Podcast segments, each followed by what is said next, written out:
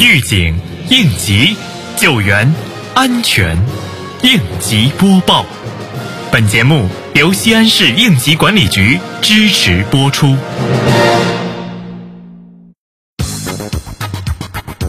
二十七号，国家防总经会商研判决定维持长江淮河防汛二级响应。国家防总副总指挥、应急管理部党委书记黄明主持召开防汛救灾会商研判会，与水利部、自然资源部、中国气象局会商研判汛情灾情，视频连线安徽、江西、湖南、重庆等地防指，进一步安排部署长江三号洪水防范应对工作。会议强调，各地要充分认识当前防汛抗洪形势的严峻复杂性，始终保持高度警惕，坚决克服麻痹思想，发扬连续作战精神。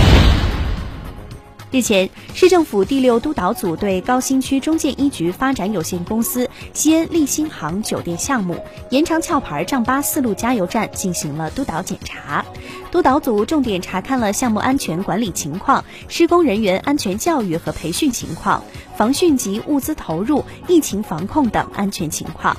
督导组对高新区安全生产工作给予了充分肯定，并要求企业要注意安全防护措施和个人防护用具配备，并严格按照相关标准要求执行，坚决杜绝生产安全事故的发生，确保高新区安全生产工作平稳有序进行。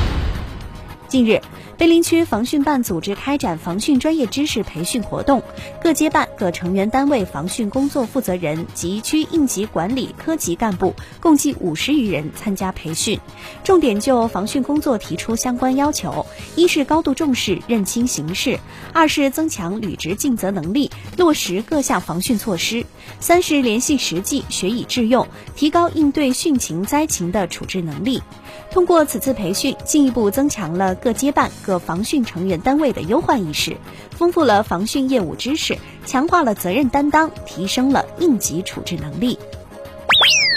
如何带孩子度过一个安全的暑期，提高交通安全意识，才能避免事故的发生？经应急管理局提示，未满十二周岁的孩子不得骑车上路。由于孩子对复杂的交通环境缺乏准确的认知和判断，如果骑车上路的话，很可能会发生危险。骑自行车时需注意，车辆靠右行驶，走非机动车道；横过道路时要减速慢行，注意观察两边行人和车辆，确认安全后再通行。严禁占用机动车道行驶，行车时不多人并行互相攀扶，不互相追逐打闹。